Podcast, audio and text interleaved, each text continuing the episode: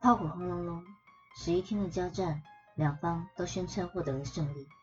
但到底胜利是谁的呢？这场胜利值得两百多个人牺牲生命，上万个人失去家园吗？这个世界很奇怪，但也很可爱。大家好，欢迎来到人鱼看世界，我是人鱼深深。上次说完中东五次的战争，说到以色列如何扩展领土，精彩的六日战争、赎罪日战争等等。一看到以色列正在渐渐的站稳他的脚步，而巴勒斯坦阿拉伯人的巴解组织从巴勒斯坦流难到约旦、黎巴嫩，再回到巴勒斯坦地区，最后建国的故事，算是把以巴的背景梳理到一个程度了。最后，我想要带一下这次五月的时候，以巴又开始冲锋交战十一天，来讲讲以巴现在的难题，还有巴解组织分裂出来的哈马斯这个支系。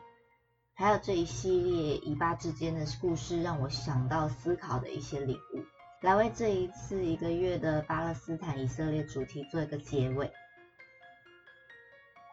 上次说到，原本激进的巴解组织在第五次中东战争后失势，最终就是认知他打不过以色列，所以开始渐趋温和。在一九八八年的时候，宣布在六日战争前的那一些。埃及呀、约旦旧势力下的地方独立建国，并且承认以色列国的存在。进一步的呢，他们在一九九三年跟以色列签订奥斯陆和平协议，内容大概就是说，哎，你们让我们建立自治的组织政府，你们缓缓的退出这个区域，在五年内呢，我们一起治理这个巴勒斯坦的地区发展。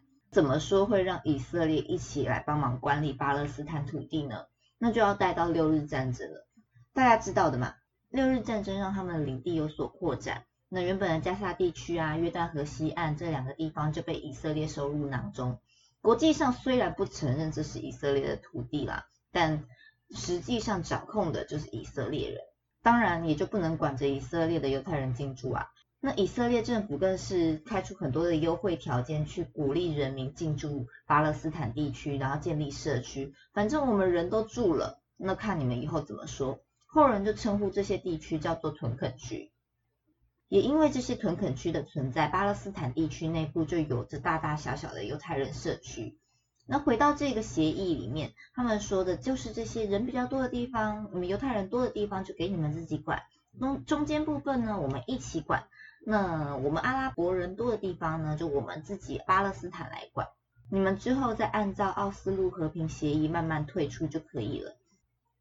这份协约乍听之下好像还行，但总觉得哪里怪怪的，对吧？事实上证明，这份协议扎扎实实给巴勒斯坦人带来的是地狱般的结果。从前面开始吧，这份协约从刚开始就引起巴勒斯坦解放组织中主战派哈马斯的极力反弹，认为这份条约根本是在卖国，建立一个以色列的傀儡政府或是自治州的一般的存在，无法接受，纷纷开始对以色列发起自杀式的炸弹攻击，分分钟给以色列送上人肉炸弹当和平礼。而这些恐怖激进的行为也直接促使以色列总统拉宾被保守派的犹太人刺杀，超悲剧的，跟当初赎罪日战争的埃及国王一样。那接下来理所当然的，总理死了要有人来接嘛。总理大选中，就是保守派的强硬作风的内塔尼亚胡上任，并且在二零零二年修起高八公尺、长七百公里的长城。这个概念到底有多长？嗯，从台北到屏东来回大概就是这个七百公里的概念。要知道，人家巴勒斯坦这块小土地也不过就台东到屏东这点大而已。这个墙呢，就基本上是围住了整个巴勒斯坦。以色列他们自己说是安全屏障啊，巴勒斯坦人就是说它是隔离墙。巴勒斯坦活生生成为了一个露天的大监狱。当然，在这个时候还是要吵一下领土分割认知的问题哦。你隔离就隔离好了，你盖墙就盖墙好了，你还盖到我的地方来，你真他妈一群王八蛋！说到这里，大家应该就可以明白，这下和平协议可以说是座如虚设了。强硬作风的内塔尼亚胡根本没有想要撤离巴勒斯坦境内的犹太人，反而可以说是反其道而行。而一个领土内有一块块的政府领域，更是有一点荒唐的做法。说夸张一点的形容词，可以说是：哎，这条街是巴勒斯坦政府的，下一条街是以色列政府管的。我要去下下一条街的巴勒斯坦政府区域，可能就会被以色列管这个区域的人找麻烦。在一个巴勒斯坦土地上，巴勒斯坦政府实际掌权的区域，零碎的如同散在盘子里面的豆子一样，一块一块，一块一块。连外的道路又被高墙阻拦，巴勒斯坦直接成了瓮中鳖，对内联系不易，对外伸张困难，委屈感是直接爆棚。而我就说，狗急会跳墙，一个人一无所有，有什么好担心的？啊，顶多就烂命一条嘛。二零零六年巴勒斯坦议会选举中，主战派的哈马斯不意外的获得了压倒性的胜利，结果就更酷啦，他们直接跟法塔赫发生内战，血腥相杀了十一年。哈马斯最终占领的是加萨走廊区域，法塔赫占领的是约旦河西岸，而以色列的部分呢，就理所当然的加强了对加萨区域的封锁，两百万加萨居民面临的是经济的崩溃，水电药品的缺乏。一般居民基本上是靠国际援助来生活，这也是我们现在会听到引发冲突最大的根源。零星炮火在这片土地上从来没有停过。那我们说到最近最近的一次冲突，就是五月十号，哈马斯跟以色列再次交火，数以千计的人伤亡。在我开头有说到，可以说是近年来最严重的一次。庆幸的是，短短十一天，双方就无条件互相停火，各自宣布胜利。怎么说双方都宣布胜利呢？以色列表示，这十一天里面，他们击杀了多位哈马斯的领导成员，所以达到目的。那哈马斯呢？因为以色列无条件停火，所以胜利。说实在的，我真心无法理解这一次的军火行动，哈马斯是赢在哪里了？你知道吗？以世俗的眼光来看啦，去除伤患，单就死亡人数来说，加沙地区死亡人数两百四十三人，以色列死亡人数十二人，还不算他们的一些境外的人。整整高出人家二十倍的死亡人数，怎么算胜利？而且如果不以死亡人数来看好了，有时候死亡人数好像不太对。但就行动目标而言，人家以色列至少说他击杀了数十位领导高层，那哈马斯呢？还是你们就真的是死一个以色列人就是死一个以色列人，就算我胜利的那种感觉，真的让人家很头痛。要知道以色列在这一次行动真的是心狠手辣哦。破坏了多间的医院，包括加沙唯一一间新冠肺炎筛检实验中心，污水处理厂也受损，民生大受影响。这到底算是哪门子的胜利？我真的看不懂。或许我们来说说，呃，这一次的原因好了，或许可以找到一点线索吧。最刚开始呢，两边的情势升温是因为抖音，没错，就是那个大陆短片的社交平台。那在四月的时候，突然疯传阿拉伯人无差别攻击犹太人的影片，犹太激进分子借此就是开始对阿拉伯人进行各种报复，会进到人家家里做一些暴力行为。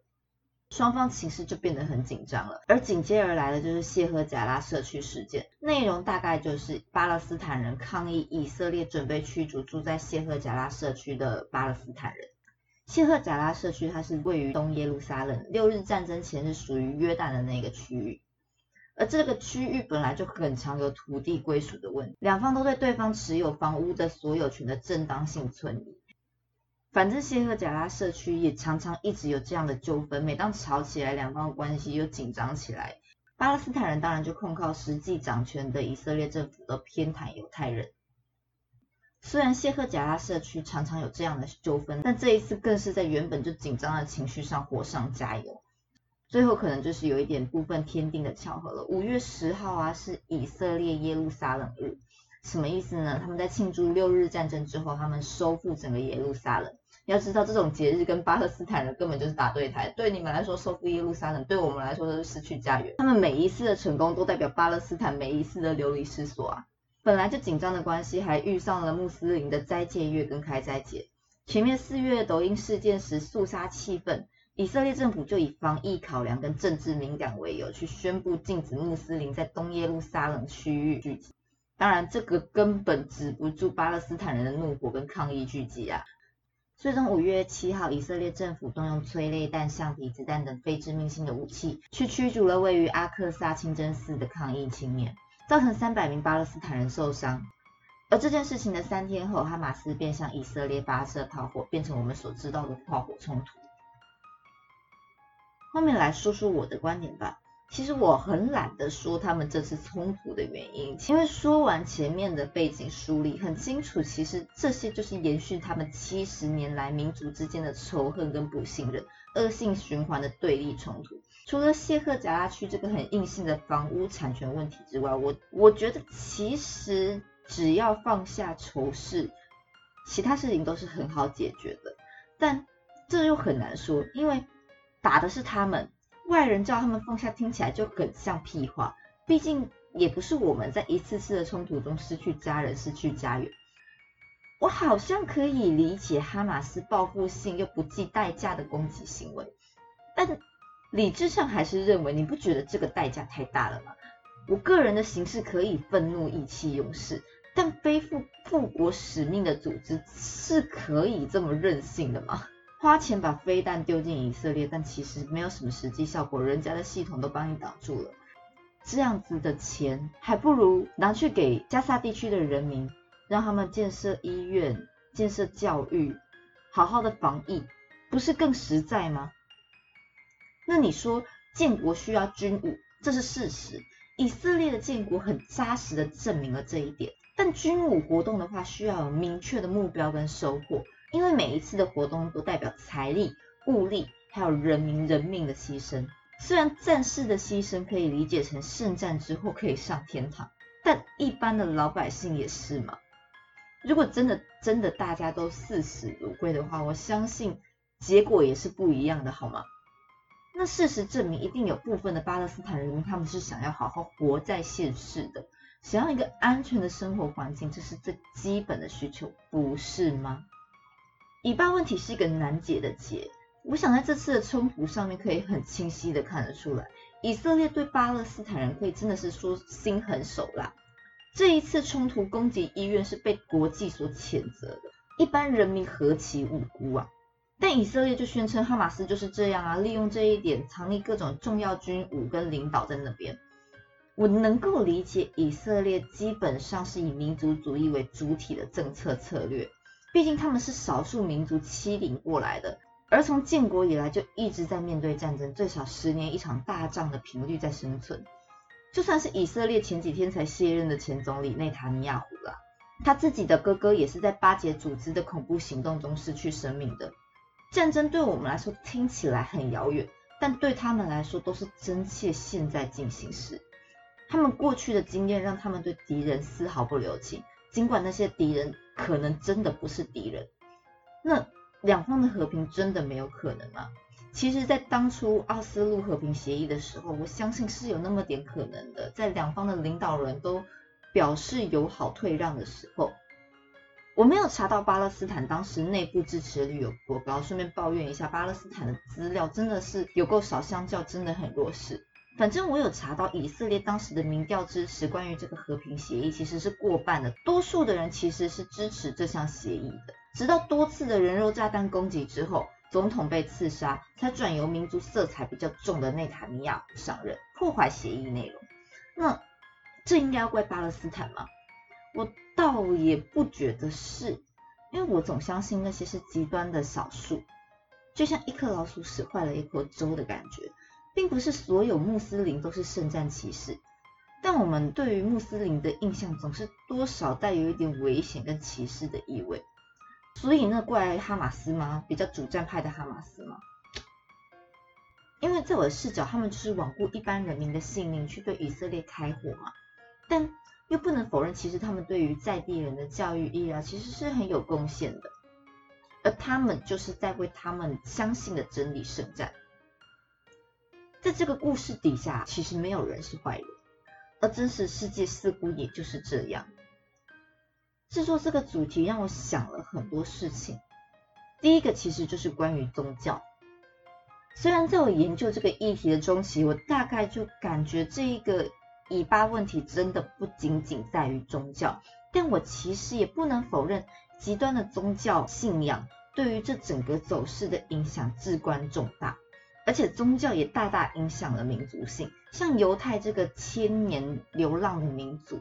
主要就是以犹太教信仰为民族的主体，似乎跟人种其实没有这么大的关系了。毕竟他们千年流浪这么久，该通婚的也通婚多了。而在于理解宗教对人的影响这么大情况之下，相较比较像是无神论的我，就会在思考和平、包容、体谅这些概念，那就真的无法与这些极端宗教共行吗？这是我会比较想要去理解的另一个区块。那第二点呢，就是关于民族主义建国的好坏了。这个问题我之前有丢给大家问过，民族国家有非常大的向心力，往往爆发超常的能力。像亚洲的日本也是一个例子，但是它同时拥有严重的排他问题，也让人家诟病。提倡民族主义建国真的是好事吗？以前我总觉得一个民族建国好像是理所当然的一件事情，但因为以巴这次的问题，总让我开始意识到了，这似乎是强化了一种你我之分的感觉。